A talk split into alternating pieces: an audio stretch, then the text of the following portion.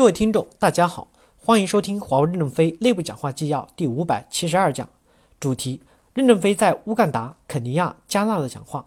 本文刊发于二零一八年七月三日。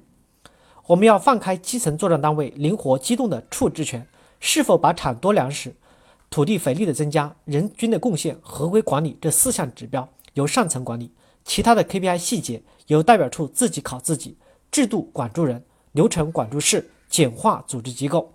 对于一些小单位，管理团队能看清每个角色、每个人，是否可以实行绝对的考核？相对的考核是否可以退到大一些的组织？大家也可以讨论。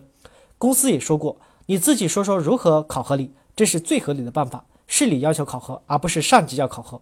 只有自己说如何考核自己，最终才能找到科学的办法。责任、权利、义务怎么逐步落实？大家都可以在新生社区上发表看法，共讨论。